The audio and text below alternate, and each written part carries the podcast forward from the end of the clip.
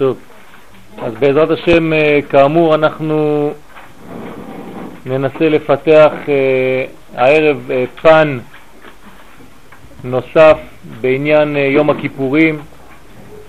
בעזרת השם נקווה שיהיו גם חידושים. השיעור מבוסס יותר על החסידות מאשר על הפן הקבלי, נקרא לזה כך. אה, כך שזה גם כן יהיה שווה לכל נפש, ונוכל גם כן אה, לקחת דברים גם לאלה שלא ממש נכנסו אה, אל תוכן הטכניקה, בוא נקרא לזה, בעניין בתורת הקבלה. כתוב בתורה בפרשת תצווה, וכיפר אהרון על קרנותיו אחת בשנה. כן, אהרון הכהן, יש לו כפרה אחת בשנה. ככה כתוב בתורה. חז"ל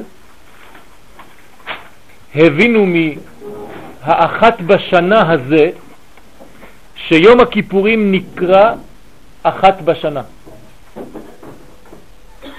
התורה קראה ליום הכיפורים בשם אחת בשנה.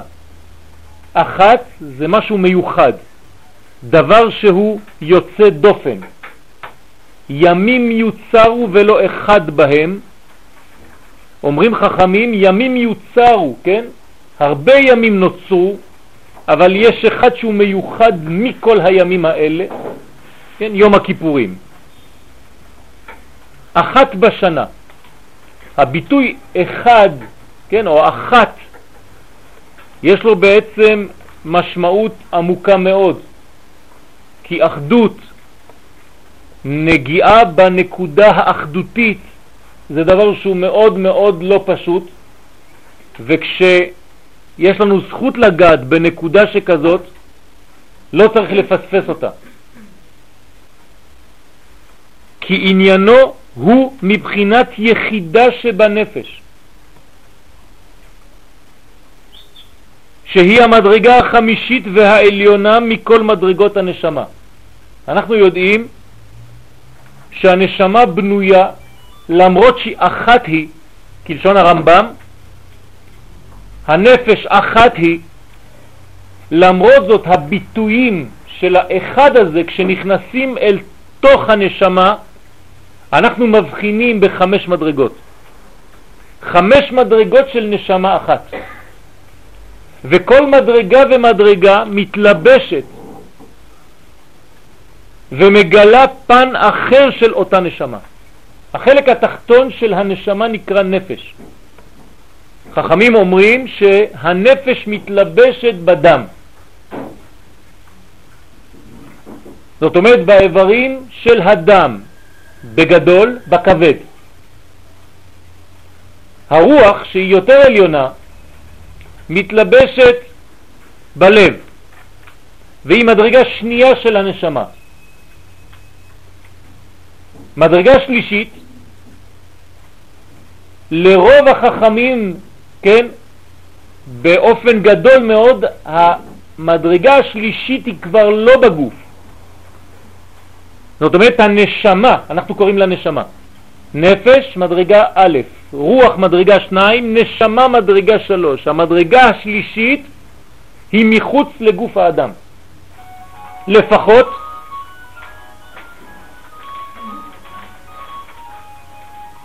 שמעתי שסגולה לשיעור זה לכבות את הטלפונים.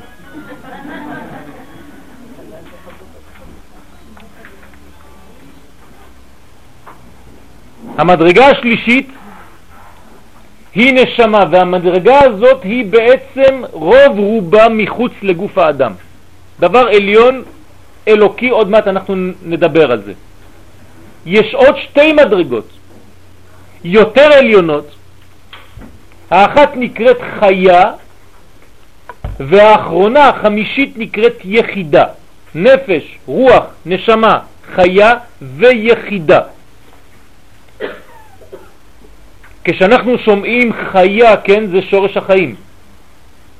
כשאנחנו שומעים יחידה, זה משהו מיוחד מאוד. זה האחד, האחד.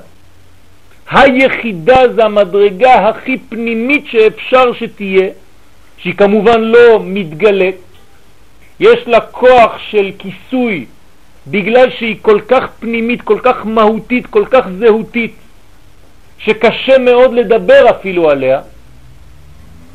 מלך המשיח שיגיע, יגיע לעולם הזה עם מדרגה של חיה. ורק לאחר עבודה מסוימת בעולם הזה הוא יקבל יחידה. ועם היחידה הוא יגיע למצב הכי עליון שלו, אבל כבר בחיה זה כבר נקרא גאולה. תשימו לב איפה זה יחידה. אני מתרגם לכם את זה בעולמות. נפש, המדרגה התחתונה, זה כמו עולם העשייה. רוח זה כמו עולם היצירה. נשמה כמו עולם הבריאה, חיה כמו עולם האצילות, יחידה זה עולם קדמון, אדם קדמון. אדם קדמון זה עולם עליון מאוד, כן, מי שכבר שמע את המושג הזה, אנחנו לא מדברים על אדם הראשון שהיה לפני האדם שאנחנו מכירים, כן, אלא עולם רוחני מאוד שנקרא אדם קדמון. בספרים אולי תתקלו גם בספר, במפתחות הגן, בראשי תיבות א' ק', אק. האדם הקדמון, כן, אדם קדמון זה מדרגה עולמית עליונה מאוד של עולם פנימי. הביטוי לדבר הזה בנשמה זה יחידה. הצילני מיד כלב יחידתי. כן? אנחנו צריכים להיזהר מאוד, הנקודה הזאת היא נקודה של בבת עינו של הקדוש ברוך הוא, הנקודה ה... כן? קח נא את בנך, את יחידך. אם אנחנו מדברים על מדרגה כל כך גדולה שנקראת יחידה, והתורה קוראת ליום הכיפורים אחת, אחת ויחידה, זאת אומרת שאנחנו ביום הכיפורים במדרגה החמישית, העליונה ביותר שקיימת בכל מדרגות הנשמה. עכשיו אתם מבינים למה ביום הכיפורים יש חמש תפילות. ערבית, שחרית, מוסף, מנחה, נעילה. בנעילה אנחנו נוגעים ביחידה.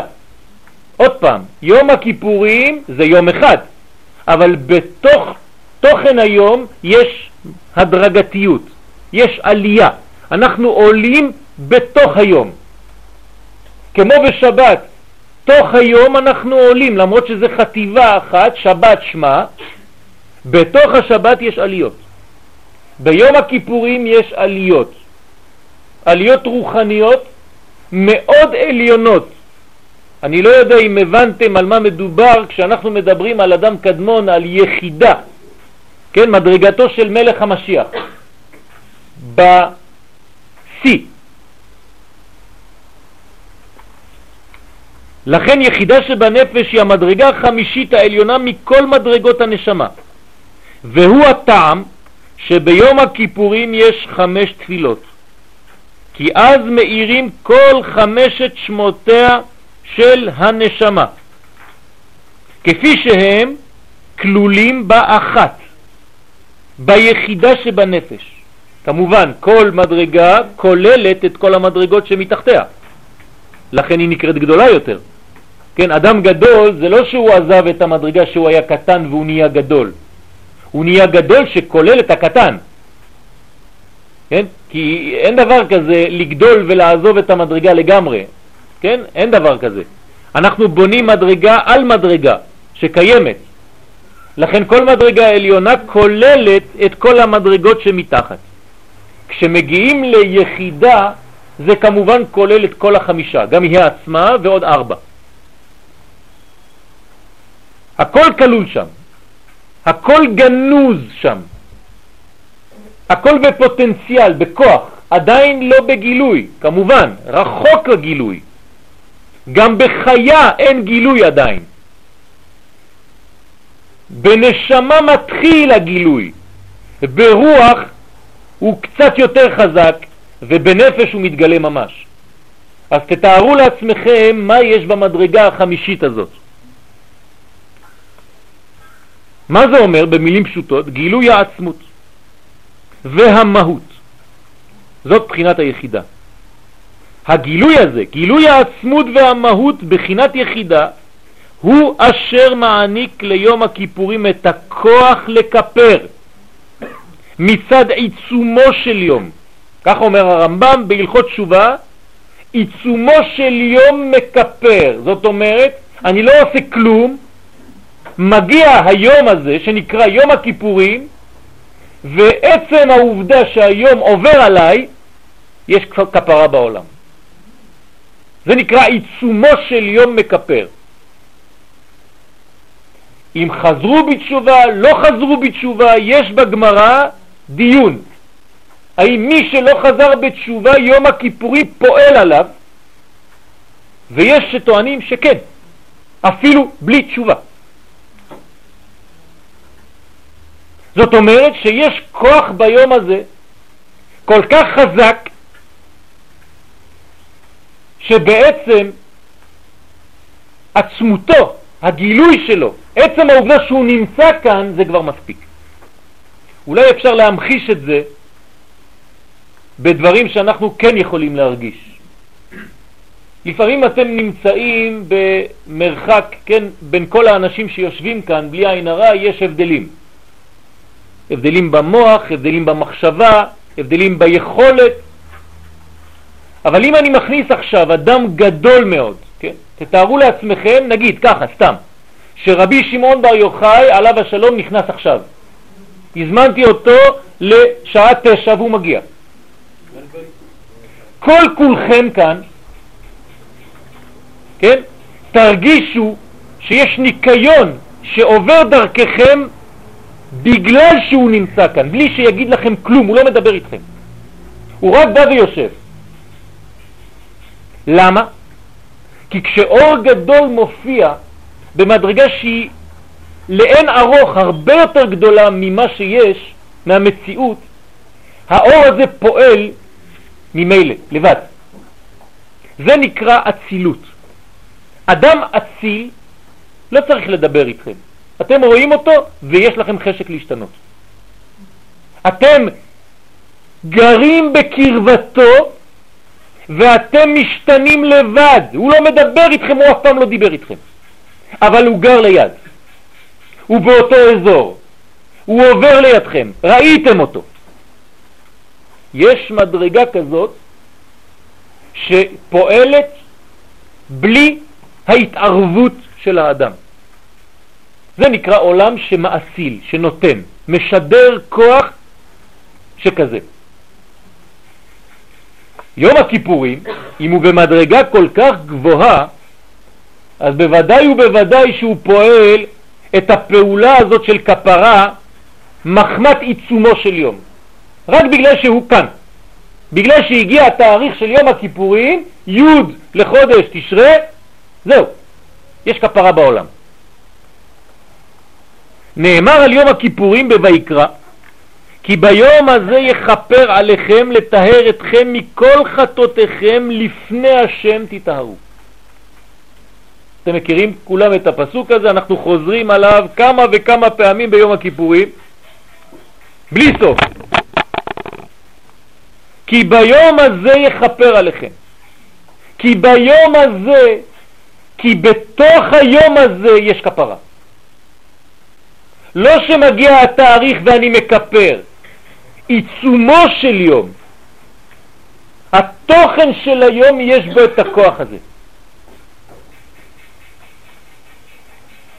אבל אנחנו היום בעזרת השם נלמד וננסה לדייק על המושג הזה לפני השם.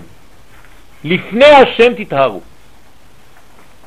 וצריכים אנו להבין, כן, יש לנו כמה, כתבתי את השיעור היום בבוקר, אז תסלחו לי על הדילוגים, וצריכים אנו להבין למה התכוונה התורה כשאמרה לפני השם. מה זה לפני השם? במובן הפשוט, לפני השם זה כשאנחנו נמצאים בבית המקדש, אז אנחנו פני השם. אבל כאן אולי לא מדובר בבית המקדש לאו דווקא. כנראה שזה יום שלפני השם תתהרו. אני לוקח את הלפני השם ומסביר אותו כמות שהוא. לפני השם, זאת אומרת, לפני, לפני, לפני השם. יש דבר כזה לפני השם? איך אפשר לעלות לפני השם? לפני השם. לא. לפני השם זה קודם במדרגה. מה זה אומר? אני לא מבין, אבל אני רוצה להבין. כתוב, כי ביום הזה יכפר עליכם לטהר אתכם מכל חטאותיכם, וכאילו כתוב כאן, זה לא כתוב אבל אני מגלה לכם, בתנאי שזה לפני השם, אז תתארו. זאת אומרת, אם אין לפני השם, אין כפרה. אז איך עולים, איך הולכים, איך מגיעים למדרגה שנקראת לפני השם? מה זה לפני השם? גם אם אנחנו נגיד לפני השם, פנים אל פנים, כן? לפני השם תתארו, אז זו מדרגה עליונה מאוד, כי פנים זה פנים. אז אפשר גם לתרגם. כל עוד ולא הגעת לפנימיות השם, אתה לא יכול להתכפר. אתה לא יכול להתטהר. לפני השם, לפני שמו של הקדוש ברוך הוא, כי בתורה לא כתוב ה', hey, כתוב י' כ' ו' כ', לפני י' כ' ו' כ', לפני שמו של הקדוש ברוך הוא. אז יש לנו פה שיעור שלם.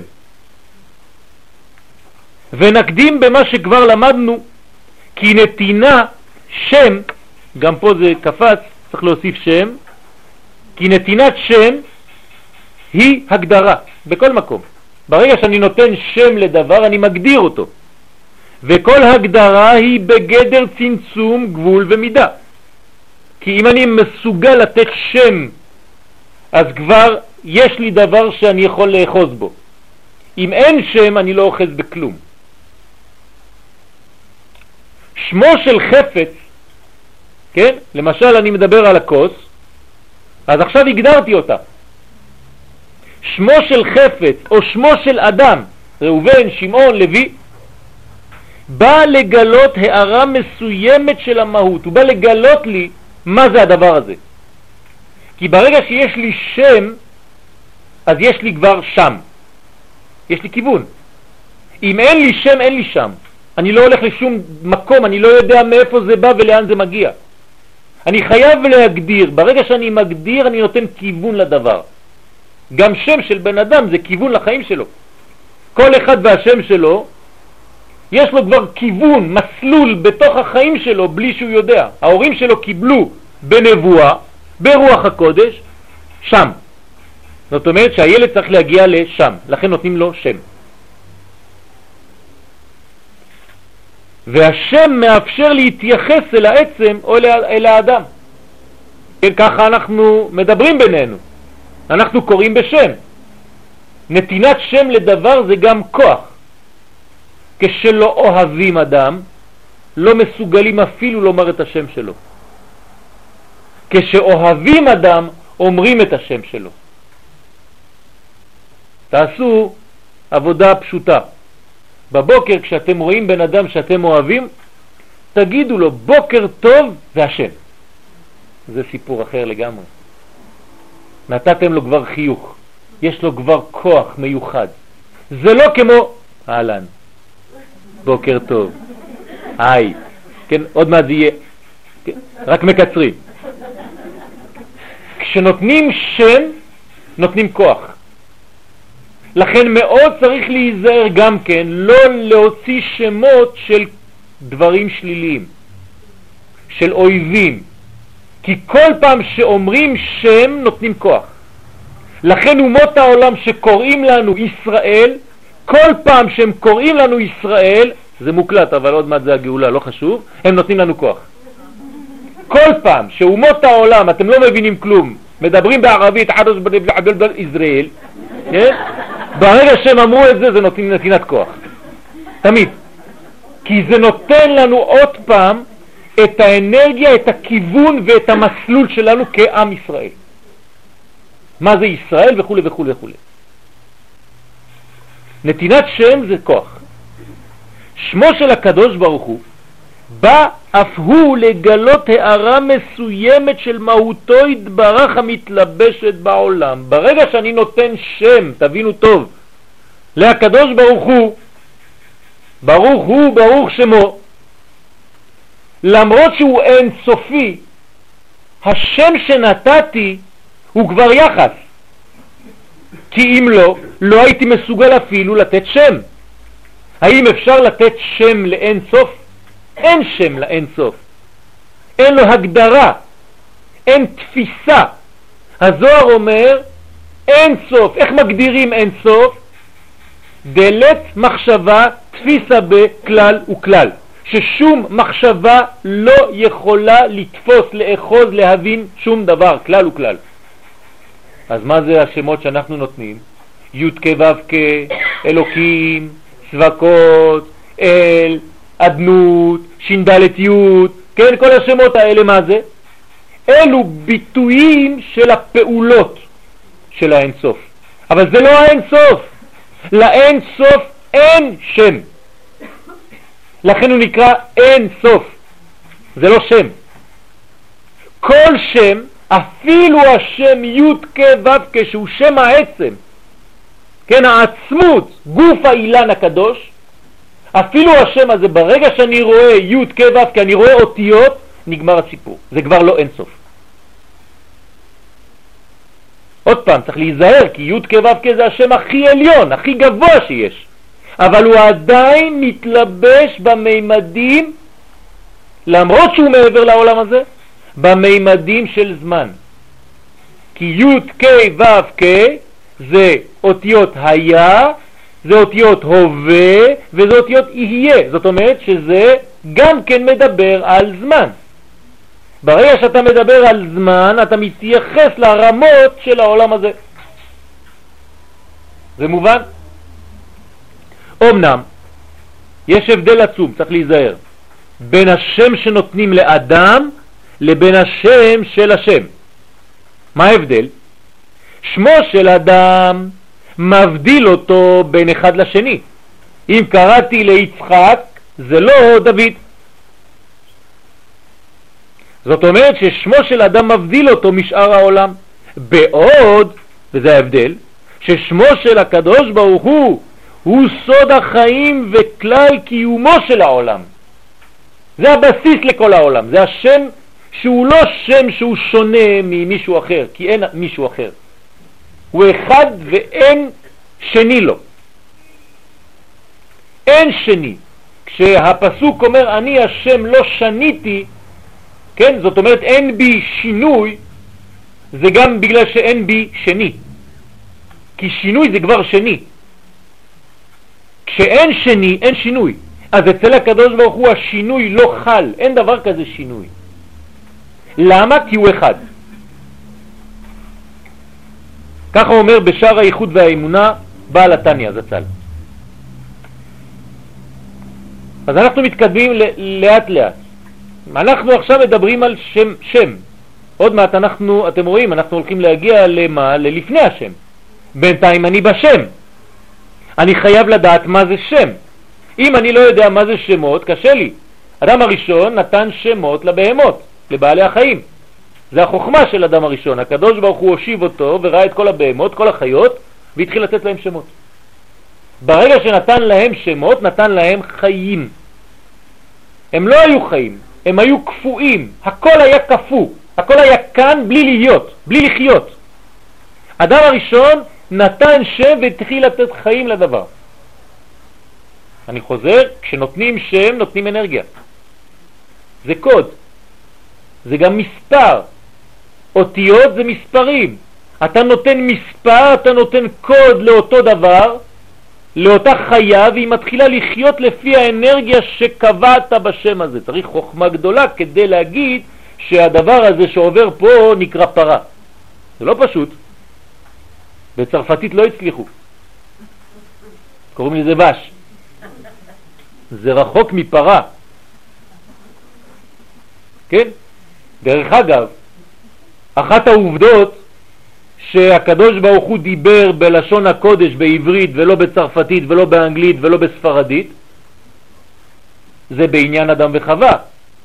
כתוב, זאת הפעם עצם מעצמי ובשר מבשרי, לזאת יקרא אישה. למה אישה? כי מאיש לוקח הזאת. זאת אומרת שהאישה באה מהמילה איש. בשום שפה בעולם אין דבר כזה. רק בעברית. אין בכלל קשר בין איש לאישה בשום שפה בעולם. בעברית כן. זאת אומרת שהקדוש ברוך הוא, כשהוא מדבר בתורה, הוא מדבר בעברית. זאת אומרת שכשהעולם נברא, הוא נברא בלשון הקודש. הכוח האלוקי המתלבש בטבע מופיע בשם אלוהים. זה השם שמתלבש בתוך הטבע, שמעתם כבר אולי מיליון פעם שזה בגמטריה הטבע, 86. כן, הכוחות של הטבע. בסדר?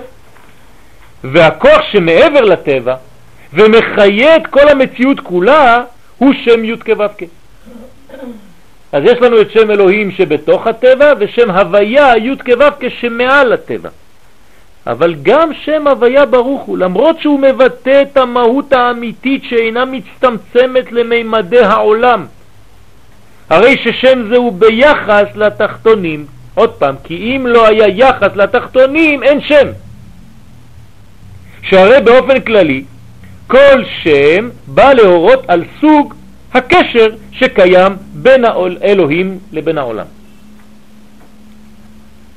והנה, יום הכיפורים בא והופך את כל הכללים. מה קורה ביום הכיפורים? רעיון התשובה והסליחה סותר את החוקיות שבמערכת הטבע וסדרו של עולם. יש כאן חוקים חדשים שלא ראינו עד עכשיו, ולכן יש סליחה וכפרה. זה דבר שהוא בלתי תפיס בשכל האנושי. אין דבר כזה סליחה. אין דבר כזה. אדם שקופץ מהחלון ובאמצע הוא מתחרט, אין מה לעשות, כן? אצל היהודים יש מה לעשות, יש דבר משגע, כן? אי אפשר להבין את זה. כל נזק, כן, בדרך כלל, כל נזק שנעשה בעולם משאיר כתמים לפי, לפי שהעולם בנוי על חוקים של סיבות ותוצאות. כן, יש סיבה, יש תוצאה, עשית ככה, נגרם כך וכך. אין מה לעשות. ככה זה העולם הזה, העולם זה סיבה ותוצאה. ואדם שנגע באש יקווה, בוודאי, יש לו קביעה. אז איך פועלת הסליחה? אני לא מבין. אדם חטא ביום חמישי שעבר בשעה חמש. יש כבר קטם, נכון? איך הקטם הזה נעלם? האם האדם חוזר לשם? זה עבר, נגמר. מה קורה? איך יש סליחה? איך יש כפרה? לכן הסליחה והכפרה הן מדרגות שיונקות את כוחן ממדרגה שהיא למעלה מחוקי הטבע. חייבים לומר את זה. כי בחוקי הטבע זה רק סיבות ותוצאות. אין אפשרות לצאת מזה, זה מעגל. מעגל סגור. רק יום שנמצא מעל ולפני כל ההגדרות והצמצומים, רק יום כזה יכול לפעול פעולה שמוחקת קלקול, מוחקת, או הופכת אותו לתיקון, עוד יותר חזק. לא רק מוחקת, אלא הקלקול הופך להיות תיקון. איפה ראינו דבר כזה? אין, לא קיים. זה מושג יהודי, זה מושג אלוקי. בגלל שזה לפני החוקים של היקום. זה מדרגה שהיא עליונה, היא לא תפוסה, היא לא כלולה בתוך המערכת של החוקתיות הזאת של סיבות ותוצאות. יום הכיפורים הוא אכן יום כזה, שנמצא לפני השם. מי אומר לנו את זה? התורה עצמה, הקדוש ברוך הוא עצמו. כי ביום הזה יכפר עליכם לתאר אתכם מכל חטאותיכם, למה? כי לפני השם. לפני השם. זה לפני השמות, לפני ההגדרות, לפני הצמצומים. לפני שם י' כו' זה מה שכתוב בפסוק. יום שהוא מעבר לעולמות ואינו מוגדר בשום שם. ולכן הוא נקרא אחת בשנה. שמעתם פעם יום שנקרא אחת בשנה? יום הכיפורים נקרא אחת בשנה. אחת מלשון מיוחד שאין עוד לידו. ימים יוצרו ולא אחד בהם, משהו מיוחד.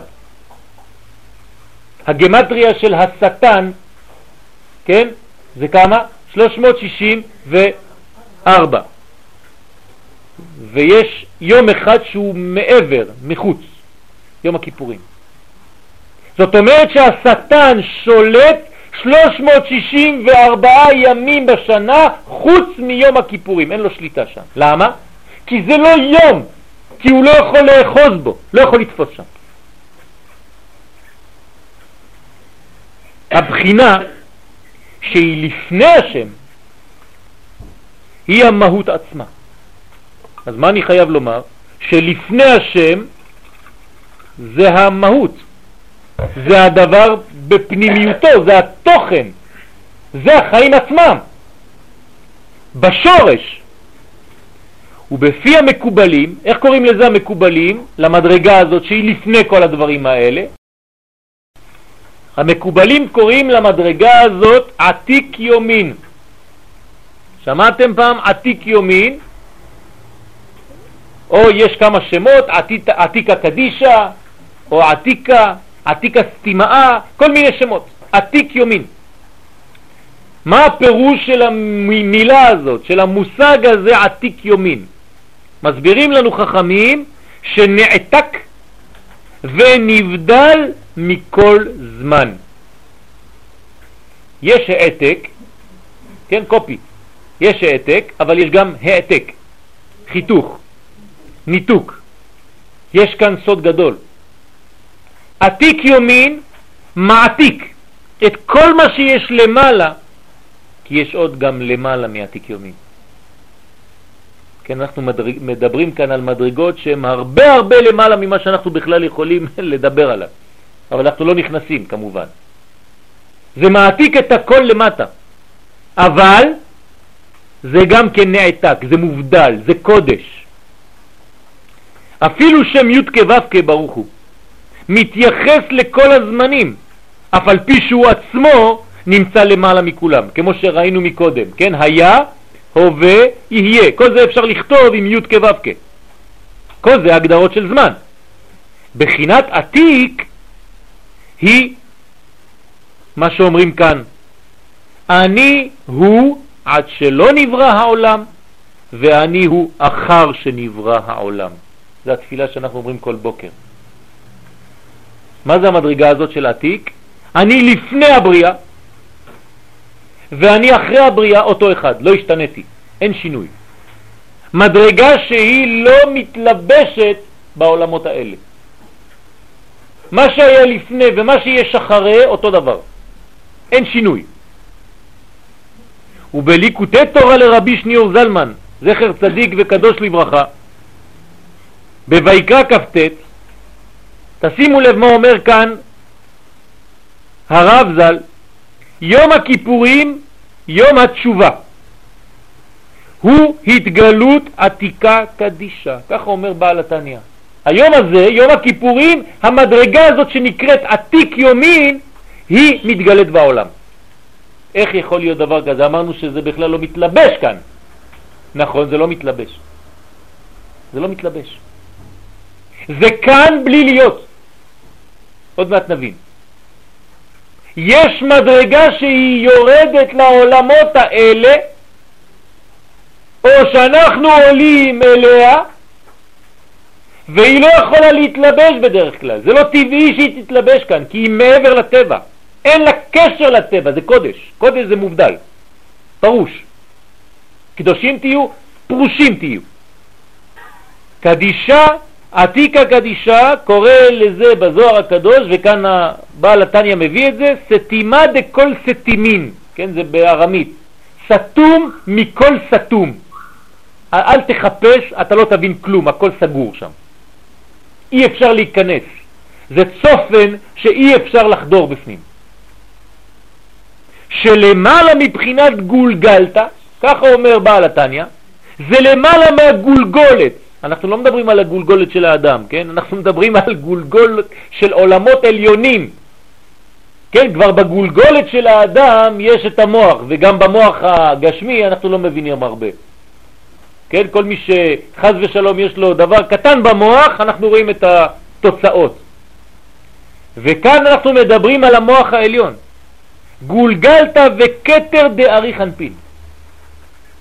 כתר דארי חנפין, תשימו לב, זה לא ארי חנפין, זה כתר דארי חנפין. ארי חנפין זה כבר מושג של כתר. כתר דארי חנפין זאת אומרת מדרגה שאנחנו לא יכולים לדבר עליה בכלל. וזה יום הכיפורים, זה מה שאומר לנו פה רבי, נחמן, רבי אה, שניאור זלמן. אז מה זה היום הזה? מאיפה זה בא? במה זכינו שיהיה לנו יום כזה בכלל? מה זה המתנה הזאת של הקדוש ברוך הוא? וכמה אנחנו לא מבינים מה יש ביום הזה. עד שלפעמים אנשים הולכים ליום הכיפורים וחושבים בראש שזה תשעה באב, מספר שתיים. אותו פרצוף. השם ישמור. לא היו ימים טובים לישראל כתו באב ויום הכיפורים, שבהם יוצאות בנות ירושלים וחולות בכרמים. כן, הבנות היו יוצאות ביום הכיפורים לחפש חתן, בכרמים, כן? היו מתלבשות בכלי לבן שאולים, בסמלות לבנות, סמלות אומרים בעברית, סמלות לבנות. ואחת נותנת לשנייה כדי לא לדעת מאיזה משפחה היא, מענייה או עשירה. זה מה שעושים ביום הכיפורים? אוי ואבוי, מה זה, שידוכים? והבנים, איפה הם? לא בבית הכנסת, הם מהצד השני של הגדר, של הכרם. ואז האישה עוברת, הבחורה, ואומרת לו, בחור, שא עיניך וראה מה אתה בורר לך. תרים קצת את העיניים, כן? כי הוא מסתכל תמיד למטה. תרים את העיניים, תסתכל מה, מי אני. כן? אז כל אחת הייתה מדברת. אל תישא עינך בנוי, שא עינך במשפחה, כתוב שאלה המכוערות. אל תסתכל שאני לא יפה, אבל אני, המשפחה שלי משפחה טובה. והאחרת אומרת, כן, אישה יראת השם, היא תתהלל, אני יש לי יראת השם, וכו', לכל אחת הייתה באה ואומרת מי היא. והבחור אחר כך צריך גם הוא להגיד משהו, מסכן, הוא רק מסתכל. כן, אז הוא אומר לה, כן, שלמה המלך, הוא כבר חושב שהוא שלמה המלך, אומר, ביום חתונתו, ביום שמחת ליבו, כן? אז יש שם חיבורים. אז מה זה היום הזה?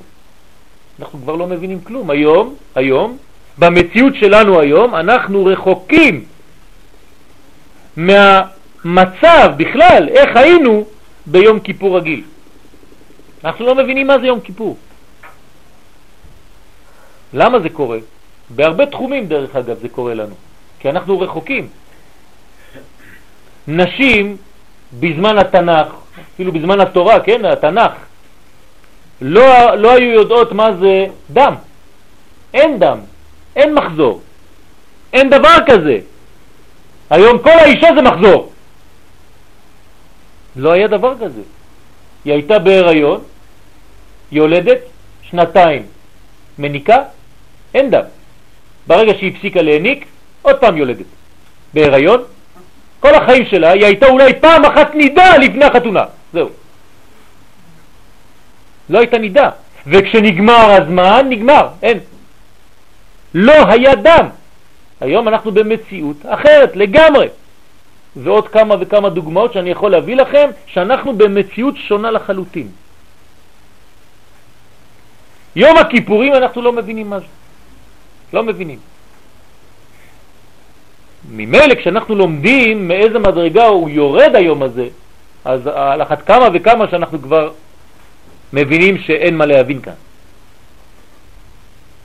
עכשיו אנחנו מבינים קצת יותר מה זה עיצומו של יום. העצמות של היום, הפנימיות של היום הזה, שאתם רואים מאיפה זה בא, מחפר. במדרגה עליונה זו של סובב כל אלמין, כן? זה מדרגה של סובב כל אלמין. זה מדרגה שהקדוש ברוך הוא, הוא, הוא מסביב, כן? יש את הממלא כל אלמין ויש את הסובב כל אלמין. זה מדרגה של סובב, כן? זה מקיף. מקיף זה לא רק פיזית, כן? זה, זה מנטלית, זה מוחשית בשכל, זה כמו דבר שמקיף אותך, אתה לא תופס אותו. נכון? זה יותר חזק ממך. זה יותר עליון מהמדרגה שאתה נמצא בה, לכן אתה לא אוחז בשום דבר, אתה לא יכול להבין. כשאתה אומר השיעור הזה, הוא מקיף אותי, זאת אומרת שלא הבנת אותו. אבל אתה מרגיש שיש מין אה, סוכה, אני אומר בכוונה, כן? כי סוכה זה גם כן אור מקיף. ואז אנחנו קצת מהאור המקיף הזה מנסים להביא חלקים עם הלולב, שייכנס לנו קצת. הולכים להביא חלקים, כן, מכל הכיוונים, אולי ייכנס לנו משהו בראש. אבל אנחנו במקיפים. דבר שמקיף זה בעיה, כי אתה לא תופס אותו. אז מה עושים? צריך שהמקיף הזה יהפוך להיות פנימי. אני צריך לבלוע את המקיף הזה. זאת אומרת, כל שנה אני צריך להיות יותר גדול. ומה ששנה שעברה הקיף אותי, השנה הזאת הוא כבר פנימי, אכלתי אותו. ואז נותנים לי מקיף חדש. וזה נקרא ילכו מחיל אל חיל, ילכו מסוכה לסוכה. כל שנה הסוכה יותר גדולה, לא מבחינת מטרים, כן? מבחינה עליונה, מבחינת של מודעות. כי אתה בולע את מה שהקיף אותך אתמול. אתמול פתחת ספר, לא הבנת כלום, היום אתה פותח ספר, פתאום אתה מבין מה קרה. אתמול זה היה מקיף, היום זה הופך להיות פנימי. במדרגה כזאת, הקדוש ברוך הוא סובל את הכל. מה זה סובל את הכל? הוא כבר לא מתייחס למדרגות הקטנות שלנו. זו מדרגה שהיא למעלה מכל המדרגות. כי מגובה וגודל כזה שאינו נתפס בדעתנו כלל, כל המעשים שבכל העולמות שווים ביניהם. אין כבר גדול, קטן, רע, טוב, אין כלום. זה כל כך גדול שהוא לא רואה את ההבדל בין הדברים הקטנים. אפילו שיש הבדלים גדולים כאן, אבל ביחס לגודל הזה הכל נראה שווה. מחמת ריחוקם ממדרגת האינסוף, כי אנחנו כל כך רחוקים מהמדרגה הזאת, שההבדלים בינינו כבר לא הבדלים, לא נחשבים להבדלים. הנביא ישעיהו מגדיר זאת כך: אני עשיתי ואני אסע, ואני אסבול ואמלט. זה המדרגה של הקדוש ברוך הוא שהוא יכול לסבול הכל. במדרגה כזאת גדולה, בגובה כזה סובלים הכל, אפילו החטאים הכי גרועים של האדם, יום הכיפורים יש מדרגה כל כך גדולה שזה סובל גם את זה. אל תפחד, אתה יכול לבוא לבית כנסת. גם עם החטא הגדול הזה. אל תתייאש, אתה לא מת. יש מדרגה של תיקון. למה? יש לך מזל. כי החטא הגדול שלך, אפילו ליד הרב, זה אותו דבר ביום הכיפורים. מעניין. למה? כי אנחנו כל כך רחוקים שנינו מהאין סוף, שהחטאים הגדולים שלי והצדקות שלו, הצדקות שלו, זה אותו דבר. ביחס לאין סוף. פלא פלאות. זו אופטימיות גדולה מאוד, שהאדם לא חשוב באיזה מדרגה הוא נמצא, יכול להופיע ביום הכיפורים. רק שנייה, אני לא אומר שאין כאן סליחה, כן? יש כאן שתי דרגות, יש סליחה וכפרה. כן, אנחנו קצת מבלבלים בין שתי הדרגות האלה. כן? סליחה וכפרה, כן? או תשובה וכפרה. עוד יותר חמור, אנחנו לא מבינים כלום. תשובה זה עבודה של האדם. זאת אומרת שהאדם מטפל בתשובתו. כפרה זה כבר לא תלוי בך, זה מלמעלה. כפרה זה בא מלמעלה. רק משם מסוגלת לבוא כפרה לאדם, רק ממדרגה כזאת. מה זה כפרה? מה זה לכפר? הכפרה היא הסרת הלכלוך והחציצות מעל הנשמה הטהורה. אני שואל אתכם שאלה אחרת. למי יכולה להיות כפרה?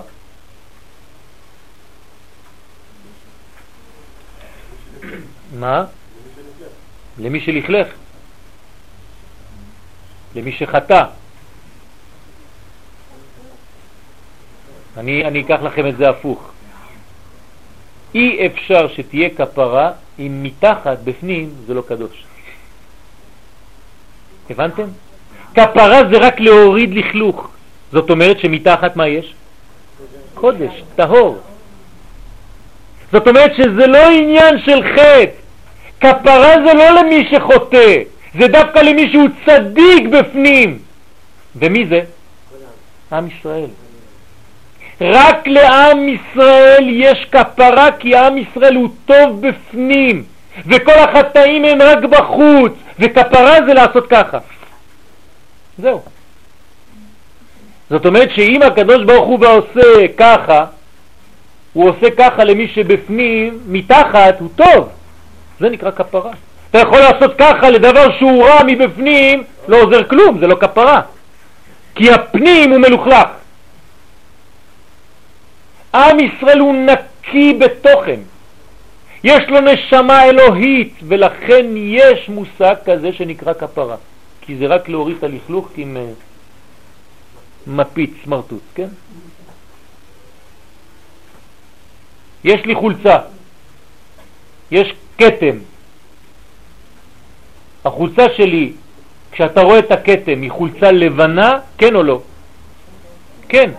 למה? כי הקטם הוא רק חיצוני. אני מכניס אותה לכפרה, זה נקרא מכונת כביסה, ועוד פעם יוצא לי חדש, נכון? אין כלום, אין זכר לקטם. למה? כי זה היה קטם חיצוני, מעל. החולצה תמיד הייתה לבנה, גם כשהקטם היה על החולצה, אתה אומר לא חולצה של ליצן, זה חולצה לבנה. יהודי, אף על פי שחטא, ישראל, אף על פי שחטא, ישראל הוא. אתה לא צריך לקרוא לו בשם הקטם. תשימו לב. זאת אומרת שכפרה שייכת רק למי שהוא טהור בתוכן, בפנים. עד שחוזרת היא אל המראה הראשוני והמקורי שלה. זאת אומרת שהנשמה היא פשוט התלכלכה, על זה קראנו בשם קליפות. מה זה קליפות? מבחוץ, כמו קליפה על הפרי. לכן קוראים לזה קליפות. אתה מוריד את הקליפה ויש לך תמיד אותו פרי בפנים. כל החטאים של עם ישראל זה חיצוני. זה רק קליפות. בפנים, קודש. מי שמסוגל לראות את זה רואה בכל יהודי ויהודי נשמה גבוהה מאוד. זה אלוקות בעולם הזה. שלמה המלך כתב בשיר השירים, מושכני אחריך נרוצה. קדוש ברוך הוא תמשוך אותי, אני רוצה ששנינו נרוץ, נרוצה, אני רץ. ואחר כך המשיך, הביאני המלך חדריו. תשימו לב, יש פה בעיה של זמן. ליקוטי תורה כותב, מושכני הוא לשון להבא, תמשוך אותי, עוד מעט. והביאני זה לשון עבר, הוא כבר הביא אותי. אז יש בעיה. אם אתה אומר מושכני אחריך נרוצה, היית צריך להמשיך, הביאני אל חדריך. אתם איתי או אני לבד? זאת אומרת, יש כאן דיוק גדול. שלמה המלך לא אומר סתם, כן, משחק עם הזמנים, הוא יודע למה. והיה לו לומר, תביאני. אלא כתב הביאני, כבר בעבר, לשון עבר, למה? תשמעו מה אומר בעל התניא. כי הנשמה הייתה למעלה, טרם ירידתה בגוף. אז הביאני חדריו זה מזמן, הייתי כבר בחדר שלו. אני נשמה אלוקית, הייתי בחדר של הקדוש ברוך הוא, הביאני בעבר, זה כבר היה, לפני שבאתי לפה. שמלמדים אותה כל התורה כולה, והן הן חדריו, זה המקום שנקרא חדרים של הקדוש ברוך הוא. בצורה אינטימית יותר, כן? המלך מביא את הנשמה לחדר, אתם מבינים מה זה אומר? זה ייחוד שאין כמותו. ולכן על ידי זה גם אחר כך, כשנתלבשה בגוף חומרי, כשהנשמה יורדת לפה, אתם חושבים שהיא שוכחת? היא לא שוכחת, יש רק עליה מסכים, רק קליפות, אבל הנשמה לא שוכחת שום דבר, היא אומרת כל רגע, אני זוכרת, הייתי בחדר של הקדוש ברוך הוא. עם כל זאת, אז היא אומרת עכשיו מושכני, תמשוך אותי בחזרה, על ידי שכבר הביאני. בזכות שכבר הביאני, אז תמשוך אותי שוב. במילים פשוטות, יהודי תמיד סובל. תמיד. למה? כי הוא תמיד זוכר בתת מודע את המדרגה שממנה הוא בא. ולכן הוא תמיד מרגיש את החיסרון של המדרגה שבה הוא נמצא. תמיד זה פחות. לא יכול להיות. הכפרה היא חזרה אל הזהות. תשימו לב מה זה יום הכיפורים. כן? זה עוד יומיים. זה יום שאנחנו צריכים להבין מה קורה. הכפרה היא חזרה אל הזהות. לכן רק מי שנקי בעצם, רק מי שבריאתו היא סגולה מיוחדת ואלוהית, רק הוא יכול להתכפר. זאת אומרת, הכפרה שייכת רק לנקיים. אתם מבינים מה קורה כאן? על ידי התנתקות מכל מה שזר לאיש ישראל. אי אפשר כבר להגיד את המילה הזאת בלי לחייך. כל השמות כבר מחוללים. כל השמות כבר מפריעים. אנחנו בדור מעצבן מהבחינה הזאת. אתה אומר שלום למישהו, כולם אומרים, איזה שלום, כבר שלום. שלום זה השם של הקדוש ברוך הוא, עשינו חילול של השם. על ידי תהליכים שהם לא שלום. עושים חילול של השם האמיתי. אסור להגיד שלום במקווה. זה שם של הקדוש ברוך הוא. לא אומרים שבת שלום בתוך המקווה. אסור. שם מותר להגיד היי, ביי. כן? לא אומרים. על ידי התנתקות מכל מה שזר לאיש ישראל, אז מה אנחנו צריכים כן לעשות? להתנתק מכל הזר, מכל מה שלא מתאים לי. מתגלה, מתג, מתגלה, סליחה, נקודתו היסודית של שורש החיים. נקודה שהיא לפני הזמן והמציאות שבפועל. אני צריך לחזור למדרגה, כן, שהיא לפני הזמן. מנקודה זו אפשר לכתוב סיפור חדש. של החיים שלי, סיפור חדש לגמרי. זאת אומרת, במוצאי יום הכיפורים אתם צריכים להיות ספר חדש. סיפור חדש נכתב ביום הכיפורים על האדם הזה. לשנות אפילו את מה שכבר היה. פשוט אדם אחר. האדם הראשון מת, קם אדם חדש. ככה זה מקווה, נכון? למה מקווה מטהר? למה מקווה מטהר? שאלתם את עצמכם למה מים מטהרים? מה זה נכנס למקווה? מה זה הוקוס פוקוס? קוסמים יש שם בפנים. למה? בגלל שאמרו לנו? בגלל שזה האופנה? למה זה כמו לידה? זה יוצאים מהמים. כאילו טבענו וחיים לחזרה. יפה מאוד. תגידו לי, אתם יכולים לחיות בתוך מים? אי אפשר לחיות. אומרים לנו חכמים, כל מי שנכנס למקווה הוא הולך למות, הוא משוגע, נכון? יישאר כמה דקות שם, עם כמה כוונות, לא יעלה יותר. נכון? אם הוא נשאר מתחת למים יותר מדי, הלך. זאת אומרת שזה אלמנט שלא שייך לנו, אנחנו אנשים שהולכים על האדמה, לא בתוך המים. אם אתה נכנס לתוך המים זה בגלל שאתה הולך למות ולכן כשאתה יוצא מהמים אתה כמו תינוק חדש שנולד. עכשיו נולדת. זה הסגולה, זה הסוד של המים. יום הכיפורים הוא מקווה, אותו דבר, מקווה, רק מקווה שאתה לא רואה את המים, כי המים הם רוחניים, אבל כשמגיע השעה, 4.35, אחרי הצהריים, כי הקדמנו את השעון, אתה נכנס לתוך מקווה, כן, באוויר. זהו, נגמר. אתה במקווה. אתה צריך להבין את זה.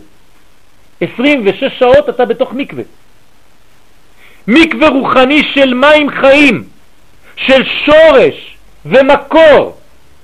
ולכן עצם הכניסה למציאות של היום הקדוש הזה מאפשרת הולדה חדשה וטהורה. אתה נכנס לשם, אתה יוצא אחר. עברת דרך שמה, אתה יוצא אחר. כי ביום הזה יכפר עליכם לטהר אתכם מכל חטאותיכם לפני השם תתהרו. אין כאן שום תנאי, אין כאן שום דבר, כי ביום הזה יכפר עליכם. תעשה, איפה שלא תהיה, יש עליך כפרה. אני מוריד שכבות, שכבות של לכלוכים. ידוע מן הספרים הקדושים שטהרה הוא מלשון תהירו. תהירו שהוא בהירות האור, זאת אומרת רואים יותר ברור. כשאדם, כן, נטהר, אז הוא רואה ברור. לפני זה הוא היה תמה, תמה זה אטום, לא רואים כלום. כן, אתה שופך מים, לא נכנס. חדר אטום. טהרה זה כשאתה הופך להיות שקוף, רואים. דהיינו שהגיע למדרגה שהוא אינו יש. כן, הולך ברחוב, אני לא יש. זה נקרא טהרה. אדם שמרגיש יש, ישות, לא יכול להיות טהור. תשימו לב, מדרגה חשובה מאוד. כדי להיות טהור צריך ביטול גמור, עוד פעם, מוות, נכנס למים, כמו תינוק שנולד. ואז אני מתקפל כמו תינוק, כן, האישה עוד יותר. והיא פותחת את הפה גם, כדי שהמים ייכנסו לכל מקום, שלא תהיה חציצה, כי חציצה זה לשון חוץ, חיצוניות. כל מה שחיצוני מפריע לי בעולם הזה. צריך להיזהר.